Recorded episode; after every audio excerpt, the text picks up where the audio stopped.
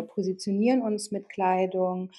Ähm, Kleidung hat haptische Eigenschaften, kann gemütlich sein. Je nachdem, was wir brauchen, verändern wir unsere Kleidung. Und das hängt natürlich von unserem Umfeld ab. Ideencouch, der Podcast, der selbstständig macht. Mit Dr. Jan Evers. Heute spreche ich mit Sarah über ihre Geschäftsidee zum Thema Mode. Genauer gesagt Community-Based Fashion. Ich muss ehrlich sagen, als Sarah mir ihre Geschäftsmodell Canvas zur Vorbereitung schickte, war ich skeptisch. Wirklich wild klang das. Natürlich war ich auch neugierig. Ich lese mal vor. Demokratisierung und Regionalisierung von Mode, radikal nachhaltig, weil kreislauffähig und nearshorest. Nach dem Gespräch war ich durchaus beeindruckt. Sarah bringt als Person viel mit, hat zwei Jahre recherchiert, jetzt einen klaren Plan und sogar eine Finanzierung für mehrere Milestones im Gepäck. Es geht um Kreislaufdesign und das wird sicher ein starker Trend.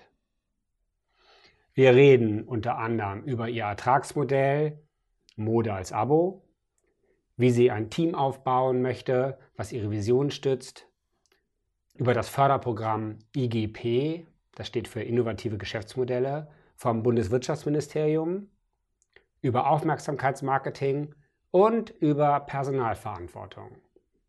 Da wird es auch ein bisschen persönlich, weil ich meine Lessons learned in 19 Jahren Führung erzähle. Ich bin gespannt auf euer Feedback. Viel Spaß dabei. Sarah, herzlich willkommen. Ja, danke schön, dass ich hier sein darf. Hallo. Ja, also als ich von deiner wilden Geschäftsidee las und hörte und erzählt bekommen habe, dachte ich, wir müssen uns unbedingt kennenlernen. Jetzt ist unser Kennenlernen leider remote. Du sitzt an einem Bildschirm, ich sitze an einem Bildschirm. Äh, aber was soll's. Ähm, immerhin äh, können wir mal miteinander in Ruhe sprechen.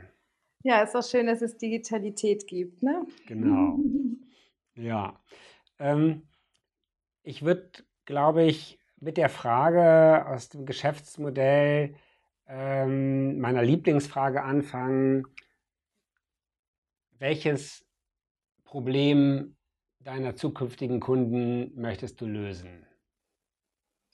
Ja, wow, direkt rein. Ähm, also, ähm, nachhaltige Kleidung ist derzeit ja meistens, also ne, eigentlich fast ausschließlich, ähm, teuer erhältlich wenn sie denn wirklich nachhaltig äh, ist. Nachhaltigkeit ist natürlich auch ein sehr schwammiger Begriff, den wir tausendmal schon gehört haben und uns vielleicht gar nicht so genau vorstellen können, was denn eigentlich bei nachhaltiger Kleidung wirklich nachhaltig ist. Ähm, in meinem Fall bedeutet nachhaltig tatsächlich aus organischen Materialien und unter fairen Bedingungen gefertigt. Das ist zu ja, weiß ich nicht, eine Prozentzahl zu sagen, ist schwierig, aber ähm, meistens wird Kleidung eben äh, nicht fair gefertigt, weil sie massengefertigt wird. Also du das möchtest quasi äh, das Problem ähm, von wirklicher nachhaltiger Kleidung, die es erstens nicht so einfach gibt, weil die meiste nicht nachhaltig ist, und das zweite, dass es teuer ist, das du lösen. Ja, und äh, der Zielkonflikt entsteht dann, äh, wenn man seine Kleidung häufig wechseln will. Darauf will ich hinaus, dass ja. äh, die, äh, je schneller sich die Welt dreht, desto häufiger wollen wir unsere Kleidung wechseln. Ähm, das hat einfach damit zu tun, dass Kleidung das reflektiert, was wir in unserer Umgebung er äh, erleben, was wir empfinden, was bei uns los ist sozusagen. Also es ist quasi, es hat was mit Mode zu tun, aber du sagst, es ist eigentlich sogar noch mehr als Mode. Ja, auf jeden Fall. irgendwie was, was, was äh, tief in uns ein Bedürfnis na, von Jahreszeiten angefangen über ähm, vielleicht auch so Krisen, dass man sich vielleicht anders kleidet, weil gerade äh, eine Epidemie ist oder so. Du sagst, das alles re reflektiert die Kleidung, ja? Verstehe ich richtig? Ja, und äh, natürlich sind das emotionale Ebenen auch. Also in, äh, in dem Umfeld, in dem wir uns bewegen. Wir positionieren uns mit Kleidung. Ähm, Kleidung hat haptische Eigenschaften, kann gemütlich sein. Je nachdem, was wir brauchen, verändern wir ja, unsere Kleidung. Und das schön, ja. hängt natürlich von unserem Umfeld ab. Okay, und jetzt ist quasi, gibt es einen Zielkonflikt. dass ähm, wir unsere Kleidung oft wechseln möchten. Genau. Und ähm, aber Kleidung nicht unbedingt nachhaltig erstellt wird, dass sie teuer ist. Und den willst du jetzt lösen und zwar wie? Äh, indem erstens Kleidung erstmal nicht mehr besessen wird, sondern als Community geteilt. Das machen wir mittlerweile sowieso häufig, in Freundeskreisen zumindest. Und es gibt das Leihprinzip immer häufiger. Ähm, das sind meistens Open Loop, äh, sogenannte Open Loop Modelle. Das heißt, die Kleidung, die ist nicht wirklich kreislauffähig. Also sie ist nicht für vieles Pflegen und vieles Tragen gestaltet und deswegen wird sie nach ein bis zwei Durchläufen, wenn sie jetzt eine Person getragen hat, äh, irgendwie doch entsorgt. Also haben wir auch noch ein Mhm. Müllproblem. So, Mhm. und dann ist ja noch die andere Frage der Wertschätzung. Wenn mir das nicht selber gehört, wie gehe ich damit um? So, und das löse ich alles zusammen, indem ich den Leuten eine Teilhabe anbiete, in denen sie mitbestimmen können, welche Kleidung denn eigentlich produziert wird für die jeweilige Community. Und ähm, dann dadurch eben eine andere Verbindung mit dem Kleidungsstück entsteht. Also dein Angebot ist ähm, Teilhabe an der Kleidung, am Designprozess, am Erstellungsprozess. Du nennst es, ähm, habe ich in deinem Geschäftsmodell gelesen, Design und Nutzung von kreislauffähiger Kleidung. Genau. Online-App gestalten, Produktion, Fulfillment. Ja, da muss jetzt noch mal ein bisschen rein. genau, also wir haben den äh, bisschen knackigeren Begriff Community-Based Fashion dafür auch äh, ge gefunden, ähm, wo eben genau über eine Online-Anwendung den Leuten ähnlich wie beim Baukastenprinzip eine ähm, Teilhabe angeboten wird im Designprozess. Das ist optional, aber es gibt mehrere Entry Points. Entschuldige den äh, Anglizismus. Also Teilhabe heißt dann an der Stelle, ich darf mitgestalten, ja? Ich darf eine Farbe wählen oder sowas, ja? Genau, Material wählen, Komponenten wählen, ähm, Farbe wählen und so weiter. Und dann wird in einem weiteren Auswahlverfahren, was teils durch Daten und teils durch einen Showcase-Wahlprozess ähm, stattfindet, ähm, ausgewählt, welche Teile tatsächlich produziert werden. Und dann wird nahe der Community, wir starten jetzt erstmal in Hamburg, also wird das auch in Hamburg produziert, äh, die Kleidung, die gewählt wurde, für die Anzahl der Community-Teilnehmer oder Community-Members produziert. Und im besten Fall wird sie dann eben genutzt und weitergegeben. So kann man ganz häufig seine Klamotten wechseln und kann sie dann gegen neue tauschen. Und das Fulfillment ist eben die Reinigung, die ja in unseren Zeiten auf jeden Fall auch wichtig ist. Also sowieso wichtig natürlich, aber jetzt vielleicht noch viel wichtiger. Genau. Ja, okay. Also ich wiederhole nochmal, du kontrollierst, ob ich es richtig verstanden habe. Mhm. Also es, es, gibt einen Open Source, Open Loop Designprozess. Es wird äh, gewählt, was für Kleidung, mit welchen Materialien, in welchen Farben erstellt wird. Dann wird datengestützt ausgewählt, was sich, sage ich mal, lohnt, wo es genügend Leute gibt, die mitmachen. Und dann wird der Auftrag gesendet an einen Schneider, Herstellungsbetrieb in der Region. Jetzt in Hamburg, äh, weil du in Hamburg bist, würdest du jetzt erstmal in Hamburg anfangen. Dann werden x ähm, Teile davon produziert und an die, die im Prozess mitgemacht haben, ausgeliefert.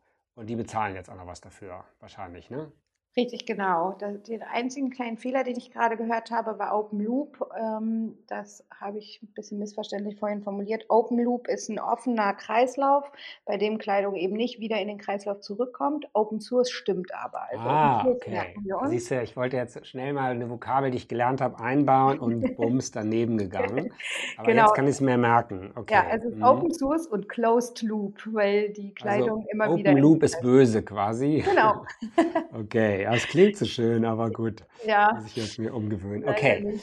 Genau, okay, und verstehe. man zahlt dafür. Und man zahlt einen äh, monatlichen Beitrag, anstatt eben pro Kleidungsstück, was, wenn wir es hier in Hamburg fertigen müssen, aus dem Material, was aus Europa kommt. Also übrigens regional wäre schön, aber es ist erstmal nur Europa, das ist schon nah genug. Äh, also mehr schaffen wir nicht. Äh, müsste so ein Mantel zum Beispiel, ein Regenmantel, 600 Euro kosten. Das kann man sich aber nicht leisten. Was man sich aber leisten kann, ist für drei Kleidungsstücke, zum Beispiel Regenmantel, Sakko und Anzughose, 50 äh, Euro im Monat zu bezahlen mhm. und dafür auch mehrmals im Jahr den Look wechseln zu können. Und mitbestimmen. Wow, okay. Also das heißt, also die Konventionen der Modeindustrie sind ja ähm, bisher so schnell kaufen, günstig kaufen, tragen, im Schrank vergessen, irgendwann, wenn man den Mut hat, wegwerfen, ansonsten für immer im Schrank lassen. ähm, und du hast jetzt mehrere Konventionen, die du brichst. Also du sagst erstmal, ähm, die Leute entwickeln die Mode zusammen und gehen nicht irgendwo in den Laden und kaufen schnell. Äh, zweitens, ich bezahle nicht das einzelne Stück, sondern ich habe ein Abo-Modell und für den kriege ich eine bestimmte Anzahl von Kleidungsstücken, die ich wechseln darf. Ja. Ja.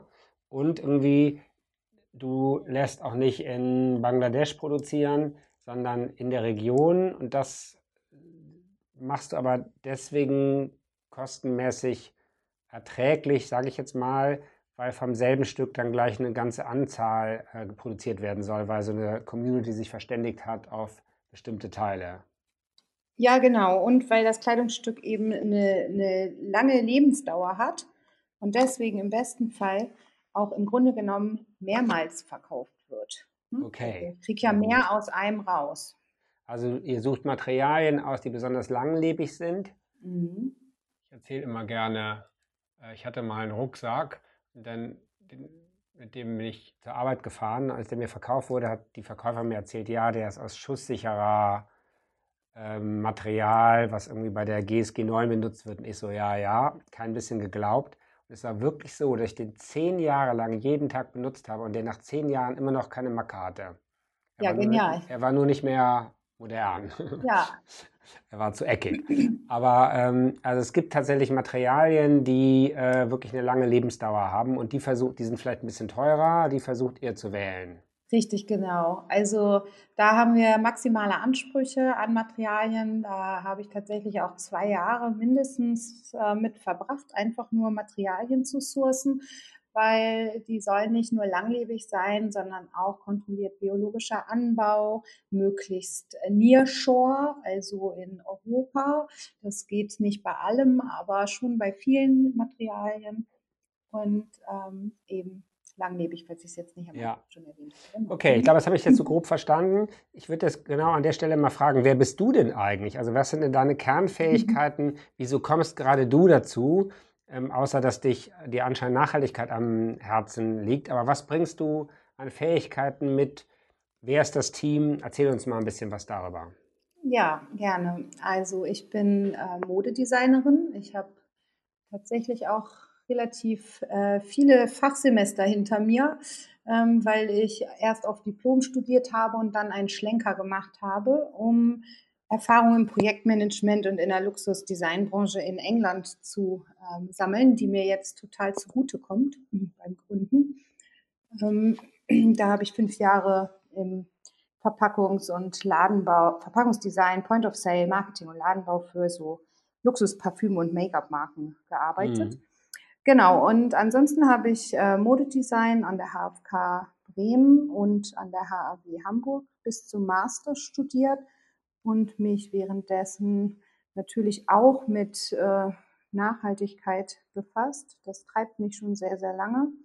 Ähm, und dann habe ich während des Studiums auch ein Coworking Space hier in Hamburg gegründet, direkt nach Rückkehr aus England während meines Bachelors, um anderen Menschen zu ermöglichen, lokal zu fertigen, sich zu vernetzen. Das war so ziemlich der erste Coworking Space, glaube ich, hier in Hamburg. Also kurz danach kam Beta House 2014. Das war so viel zu früh für die Branche, sage ich mal. Aber trotzdem, wie ich finde, immer noch eine gute Idee. Den habe ich jetzt zugunsten dieses Projekts allerdings letztes Jahr geschlossen.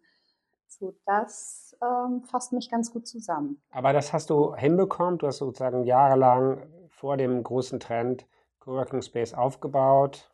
War es kostendeckend? Konntest du davon leben? Es geht so zeitweise ja, aber ähm, ich habe auch die meiste Zeit nebenbei noch andere Jobs ja. gemacht und als Freelancerin im Design auch. Okay, gearbeitet. also Sidepreneur. Ja, oder, äh, genau. oder eher, wie, wie, wie würde man das nennen? Patch, Patchpreneur. Ja, also genau. quasi mehrere äh, unternehmerische Tätigkeiten parallel gemacht. Mhm. Okay. Und studiert. Gut, Respekt. Und du meinst, du hast jetzt also so viel Erfahrung und so viel Wurf und so.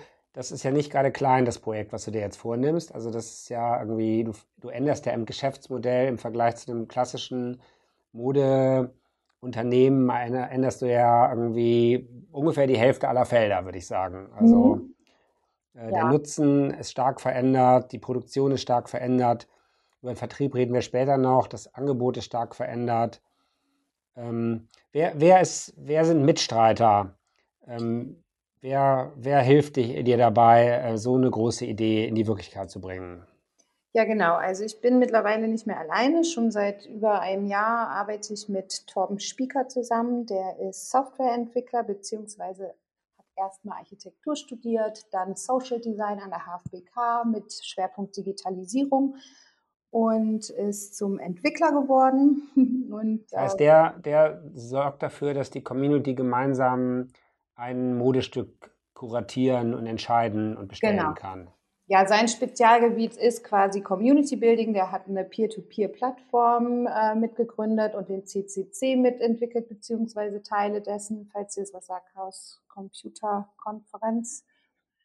Ähm, und hat Erfahrung im User Experience und äh, der ist schon mit im Team. Und dann haben wir gerade eine Förderung, eine ziemlich gute, von dem Bundesministerium für Wirtschaft und Energie erhalten.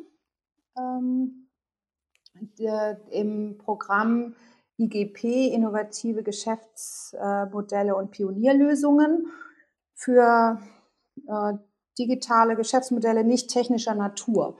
So, ja. und zwar für Machbarkeitstests. Und so können wir uns noch mehr Personal leisten. Und deswegen kommt ab Januar eine Projektmanagerin dazu und ab Februar ein Backend-Programmierer. Ah ja. So ja, IGP, spannendes Förder, Förderlinie. Schön, dass du es ja. erwähnst. Ja. Wusste ich gar nicht, dass du da mit drin bist. Mhm. Ich kenne das auch noch nicht so lange.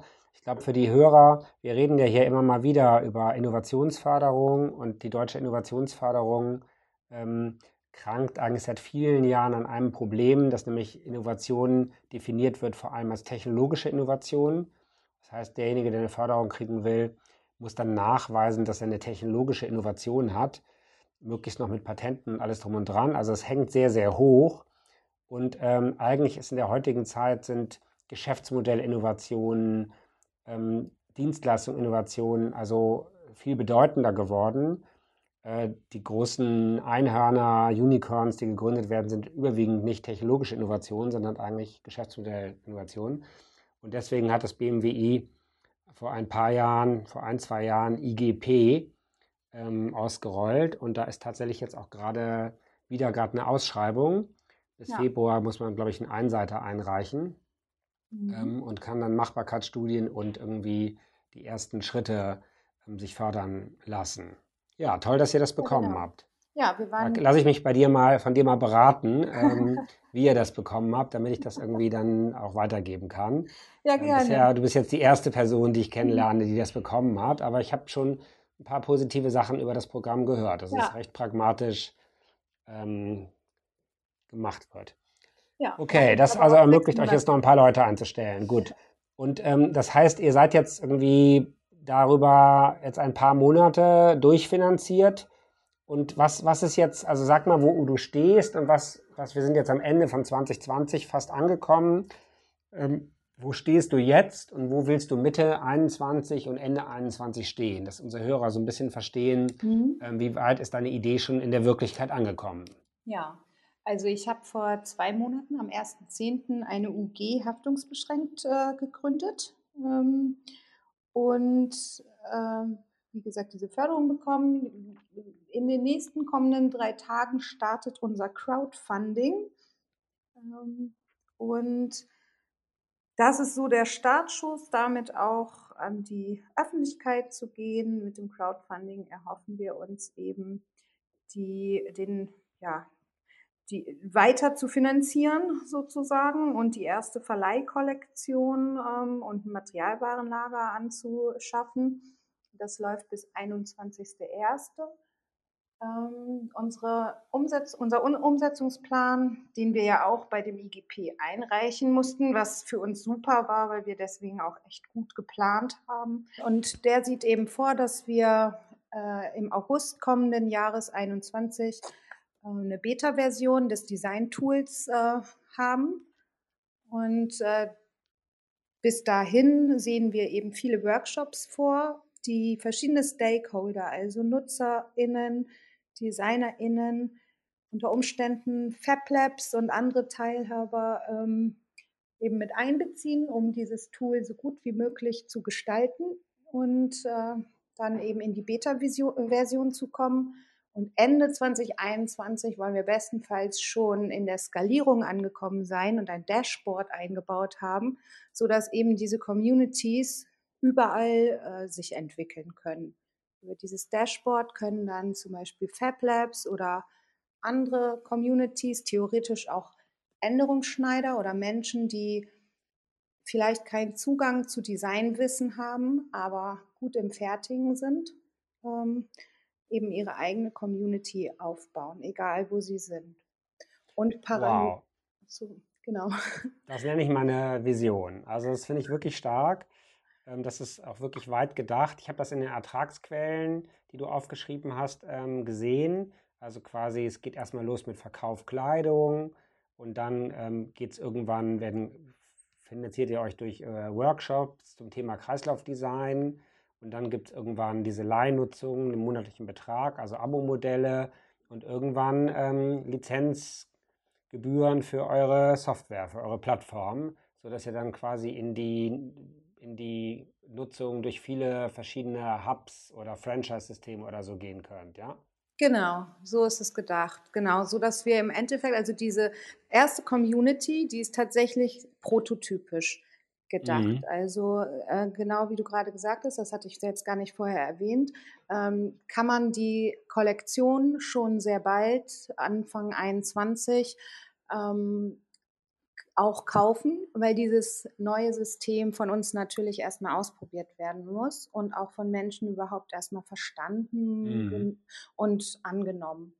So, und das ist für uns natürlich auch eine Reise. Ähm, genau, und dann kommen die Verleihtests und Workshops und die Software wird weiterentwickelt ähm, und irgendwann sehen wir vor, dann anderen Communities und Menschen dazu zu verhelfen, eben ihre eigene ähm, Kollektion, ihre Module mit in die Software einzupflegen, wenn sie das möchten, oder einfach Zugriff auf die bestehende und ja auch immer weiter wachsende Datenbank zu bekommen. Super. Okay, also ich glaube, da können wir mal lernen hier, ähm, also wie man eine große Idee haben kann, sie wirklich auch ziemlich weit durchdenken kann und ähm, in Etappen, in Milestones, in Prototyp und so weiter ähm, unterteilen kann. Ähm, wirklich stark. Ähm, sag doch mal, was brauchst du denn jetzt? Also, wenn jetzt irgendwie Hörer dir zuhören und sagen, boah, coole Idee, da will ich irgendwie vielleicht mitwirken oder also was suchst du noch für Skills? Ähm, wen willst du an Bord haben? Kann man sich zu den Workshops anmelden? Mach mal so ein bisschen Call to Action. Wie können wir dich unterstützen? Ja, gerne, klar. Also Call to Action Number One äh, für uns ist derzeit startnext.com slash house-off-all. Ähm, da gibt's auch eine englische Version. Wir haben das alles übersetzt. Auf jeden Fall dort einmal der Kampagne folgen, Feedback geben und wenn die Wie lange läuft die Crowdfunding-Kampagne? Bis zum 21. Genau. Okay. Aber wir freuen uns echt über Followers auch und über 21. Feedback. Januar, ne? Also genau. für diejenigen, die das irgendwie später hören, Ach bis so, zum ja. 21. Januar 2021 ist das offen. Ist ja eigentlich ganz hübsch. 21.1. Ja, Ja, ich 20, habe 21. Zahlen. Nur Einsen und Zweien und eine Null. Ähm, genau, und dann gucken wir, wenn man später äh, kommt, kann man sicherlich dann nochmal gucken, was aus der Kampagne geworden ist. Okay, das Genau. habe ich verstanden. Was sonst? Wenn ich das jetzt irgendwie im Frühjahr höre, 21, was soll ich mal machen? Wo kann ich nachgucken, wie, was aus euch geworden ist, was aus deiner Idee geworden ist?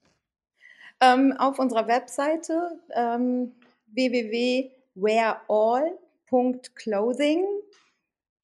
Also Where ist dann W-E-A-R, ne? Genau, W-E-A-R. Und Wie all mit tragen. A-L-L, ja? Genau, wie alle. Mhm, genau. Punkt Clothing. Ähm, dort äh, werden dann auf jeden Fall die Workshops angeboten sein, eigentlich sogar Ende diesen Jahres schon. Wir sind gerade fleißig dabei, den Content zu erstellen dafür. Und ähm, dann wird es, wenn es März ist, voraussichtlich auch schon Kleidung zu bestaunen geben und ähm, zu kaufen. Und im, spätestens im April wollen wir den ersten Verleih ähm, Durchlauf machen. Wir suchen natürlich auch Menschen, die Interesse daran haben, die Ersten zu sein, die die äh, Kleidung nutzen dürfen und Feedback uns dazu geben möchten. Genau. Und ansonsten freuen wir uns über ähm, Menschen, die Lust haben, mit uns in regel mehr oder weniger regelmäßigen Abständen einfach ähm, ja, die, diese Idee weiterzuspinnen. Das ist natürlich alles äh, für uns auch Neuland und ähm, Also mitarbeiten im, im Designprozess der Idee, im Designprozess des Genau. Geschäftsmodells. ja, genau. Wunderbar. Hi, Mira hier vom Labo X Hamburg. Das Labo X ist die interaktive Gründungsveranstaltung hier in der Hansestadt.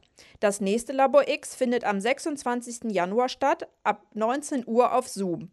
Wenn du dabei sein möchtest, geh auf unsere Website und melde dich an www.labox-hamburg.de. Wir freuen uns auf dich.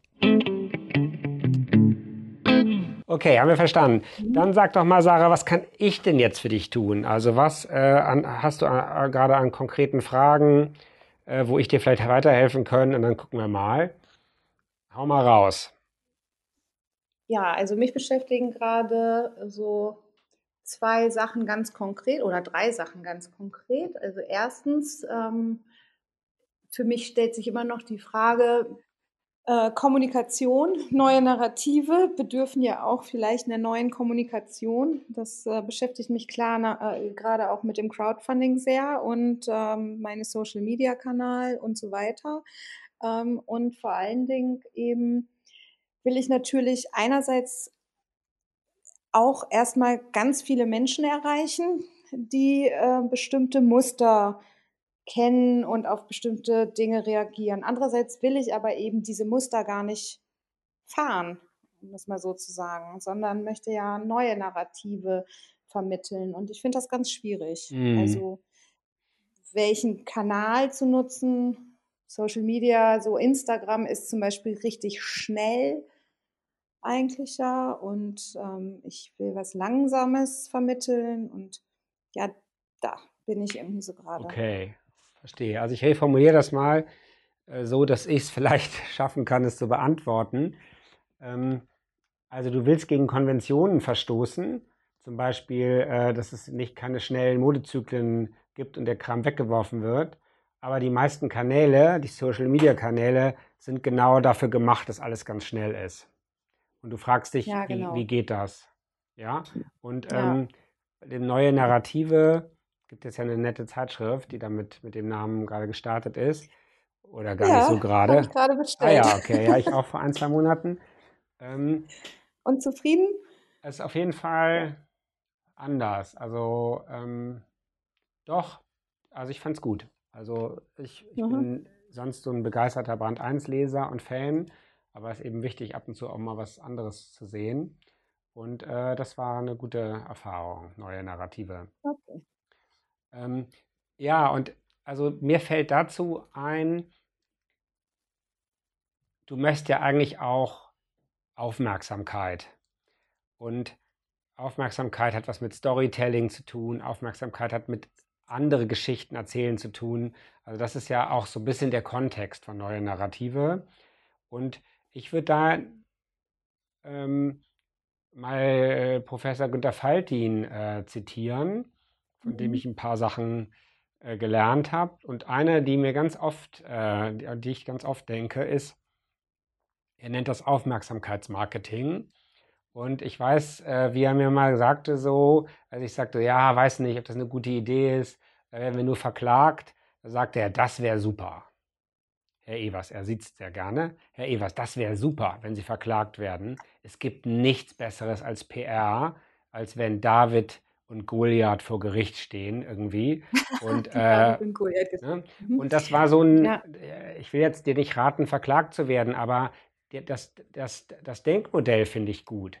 Also, ähm, und das, wenn man die Medien konsumiert, dann sieht man das ja immer wieder, diese Geschichten, ne? dass irgendwie ähm, jemand einen Regelbruch hat und dann über diesen Regelbruch kommuniziert wird, ob jetzt mit Klage oder ohne. Und von daher glaube ich, ist die Herausforderung für dich ähm, zu sortieren, dass die Leute, die von dir hören, dass sie erst mal verstehen, was ist gleich. Parity nennen die Marketingleute das. Also, wenn du eine Autofirma bist, die alles anders macht, so sollte doch klar sein, dass du ein Auto produzierst. Oder produ produzierst du einen Bus oder ein Motorrad oder sowas. Also, was mhm. ist die mhm. Parity? Und ich würde jetzt erstmal sagen, die Parity ist, dass du modische Anziehsachen produzierst, die man nutzen kann. Und dann ja. davon getrennt, was ist das andere, das Trennende, der Regelbruch? Wo gehst du gegen die Konvention? Und das wäre jetzt, soweit ich es verstanden habe, ähm, am stärksten, es soll ein Abo-Modell geben. Das zweite, mhm. es soll langlebige Materialien geben. Drittens, ein sehr weit gefasster Nachhaltigkeitsbegriff. Das machen natürlich andere auch, aber im Kontext zu den anderen Dingen, über die wir sprechen, wird eben deutlich, wie weit gefasst das bei dir ist. Ähm, und sicherlich dieses Crowd-Design, dieses ähm, Open Source, dass man irgendwie mitbestimmen kann und deswegen auch einen ganz anderen Bezug zu, den, äh, zu der Kleidung hat, zu den Klamotten hat. Yeah. Ähm, so, ne? Also das sortieren und das in der Kommunikationsstrategie ähm, immer erst die Parity bringen und dann den radikalen das andere und so das einsortierbar machen. Und vielleicht okay. hilft das auch bei der Betrachtung von Social Media. Also da sind andere jetzt irgendwie be wirklich besser als ich. Ähm, ich bin, ich äh, habe jetzt viel gelernt von irgendwie den letzten, die hier waren über Instagram-Vertrieb und so aber auch eben nur frisch gelernt. Aber ich stell, kann mir gut vorstellen, dass auch bei solchen Social-Media-Kanälen, wenn du etwas massiv anders machst, was deine Message unterstützt, also du nanntest jetzt ja die Schnelligkeit und die Langsamkeit, so, ne? Also wenn du mit sowas spielst, das kreiert auch Aufmerksamkeit. Hm, zum Beispiel einfach per, ähm, per se nur einmal die Woche posten oder so. Zum Beispiel, das merkt vielleicht noch keiner, aber also man, man ja. muss, man muss jetzt quasi den Regelbruch natürlich auch kenntlich machen. Ähm, ja. So, also das können wir jetzt, jetzt hier nicht ähm, äh, so ähm, instant sofort schaffen, aber ich glaube, das lohnt sich darüber mhm. nachzudenken. Also überleg, wie könnte Aufmerksamkeitsmarketing sein, was zu dir passt. Ähm, Faltin hat ja ganz stark auch mit seiner Tee-Kampagne, der hatte quasi die Parity war Tee, Darjeeling, First Flush, High Quality. Das war Parity, das war gleich. Und dann hat er gesagt, anders ist bei mir, es gibt es in großen Verpackungen im Direktvertrieb ohne Laden dazwischen. Dadurch kann ich viel günstiger sein. Ähm, und er hat zum Beispiel seine Preiskalkulationen offengelegt. Also man sah genau von den 10 Euro für ein Kilo Tee, wie viel Cent gehen an wen, wie viel Cent kostet die Logistik, mhm. wie viel Euro kriegt äh, der, äh, die Bauern, wie viel Gewinn bleibt da. Ne, das war so ein Element, wo er Aufmerksamkeit kreiert hat. Das machen heute schon ein paar mehr, aber es ist immer noch nicht oft. Ja. Und sowas könnte zum Beispiel jetzt ja. auch gut äh, passen zu dir. Dass du sagst, okay, ja. mein Abo-Modell äh, rechnet sich so und das rechnet sich nur, wenn 1000 dabei sind. Und ich kann jetzt ja leider nicht den, äh, anfangen, dass die ersten es viel, viel teurer haben. Also ich muss darauf wetten, dass wir 1000 werden und deswegen geht es erst los, wenn es 1000 sind oder so. Also dass du solche Sachen sehr transparent machst. Äh, Access ja. to BWL quasi ähm, an der Stelle. Ja. Ja, witzig. Also habe ich auch tatsächlich geplant. Äh, es gibt eine Transparenzseite auf der Webseite ähm, aber das mit in die Kommunikation einzubauen, hat mich tatsächlich noch nicht, äh, habe ich noch nicht drüber nachgedacht. So ein bisschen hast also, du ja Rückenwind. Ne? Also Abo-Modelle sind mhm. ja total im Kommen. Also die sind bei ja. Investoren gerade wahnsinnig beliebt. Habe ich gerade vor ein paar Tagen noch gelesen, dass die alle schwenken darüber, da drauf. Ähm, also es ist ein richtiger Riesenrun. Ähm, die Menschen gewöhnen sich daran, irgendwie ich weiß, das ist auch schon ein paar Jahre ja. her, Jeremy Rifkin, The Age of uh, Access, der sagt also, ähm, ja. es wird irgendwann bald besitzen wir gar nichts mehr, sondern wir wollen nur noch den Zugang zu den Dingen haben. Ne, als der das Buch mhm. rausbrachte, da hatten wir noch keine Vorstellung, dass sowas wie Spotify irgendwie mal kommen könnte.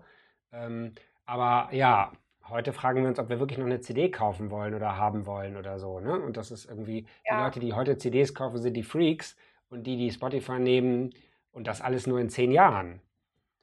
Ne? Ja. Und also von daher bist du da, glaube ich, an einem totalen Trendthema. Also, ähm, und das kannst du, glaube ich, kommunikativ gut nutzen. Gut, lass uns mhm. noch, noch eine Frage schaffen wir noch und dann. Ähm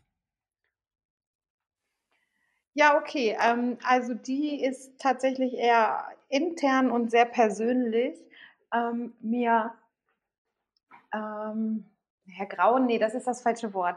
Also, aber jetzt kommt ja Personalverantwortung rapide auf mich zu und mit so vielen ähm, ja, neuen Werten oder äh, eben diesen neuen Narrativen bin ich natürlich auch, äh, was das anbetrifft, auf der Seite von New Work und ähm, Selbstorganisation und habe so ein bisschen ja, Sorge habe ich nicht, aber ich frage mich wirklich, wie, wie kriege ich das gut hin, meine Vision in die Köpfe von meinen ähm, Kolleginnen, Angestellten ähm, zu pflanzen, gerade jetzt auch in Zeiten von Covid, wo wir remote arbeiten größtenteils. Ja. Ja, also finde ich eine sehr gute Frage. Zum ersten Mal in diesem Podcast, dass die jemand stellt. Und dabei ist es, würde ich sagen, eine der drei wichtigsten Dinge, die Unternehmerinnen und Unternehmer ähm, können müssen. Ähm, also ich würde jetzt erstmal jenseits von New, New, Work antworten. Für mich ist New Work ja. und sowas ein bisschen auch ein Zeitphänomen, um jetzt nicht zu sagen eine Mode.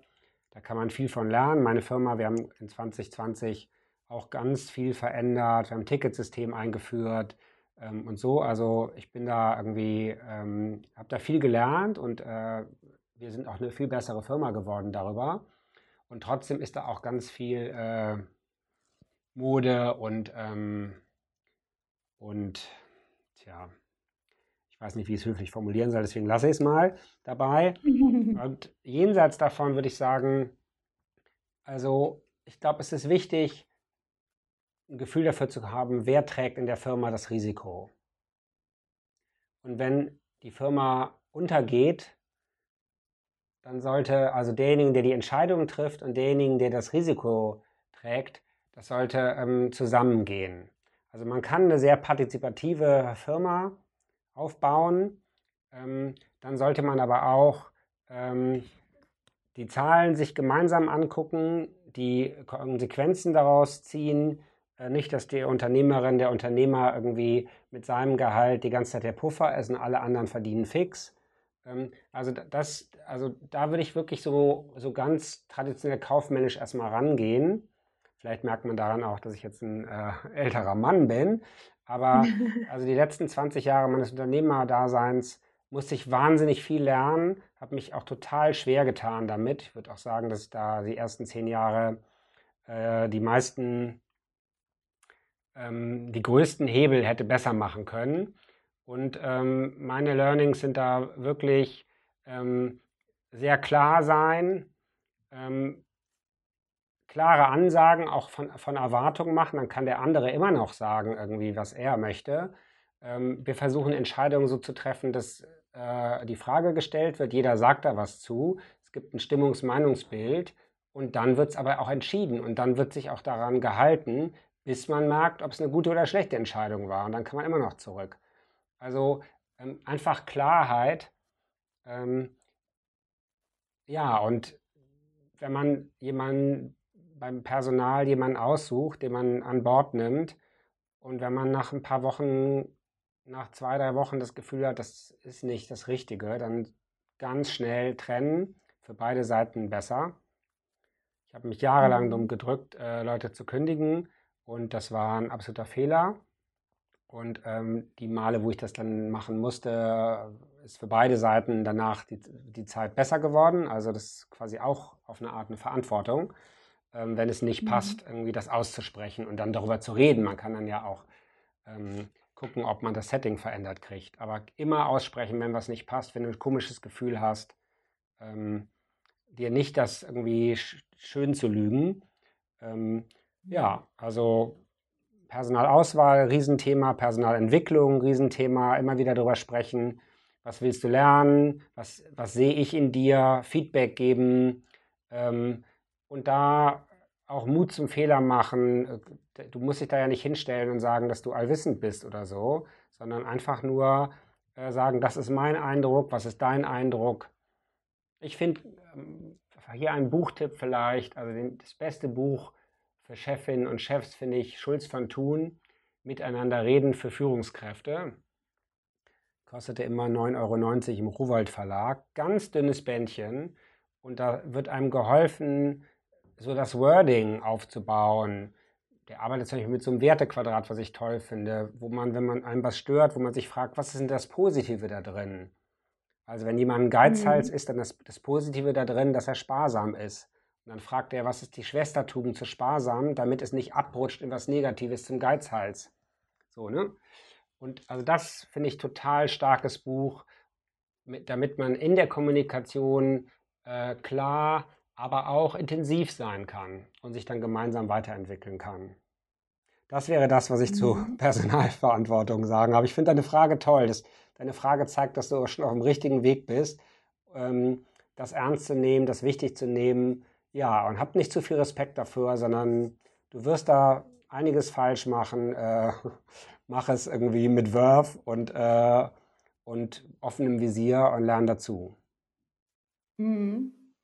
Ja, danke dafür. Ich würde noch mal ganz kurz äh, wiederholen. Also äh, nicht alles, sondern das mit dem klar und klare Ansagen. Ich höre da jetzt auch so raus, ähm, dass du mir den Rat gibst, gar nicht unbedingt am Anfang äh, darauf zu gucken, wie kann ich die Vision in deren Köpfe, ich sage jetzt einfach mal einpflanzen, sondern mir meiner Vision klar sein, deswegen mir meiner Entscheidung und der Strategie äh, klar und bewusst sein und diese dann auch klar kommunizieren und der Rest kommt von selbst. Ja, so würde ich anfangen, genau. Und dann kann man mhm. an bestimmten Stellen, Tagen, die man ausflaggt, über Strategie diskutieren, reden.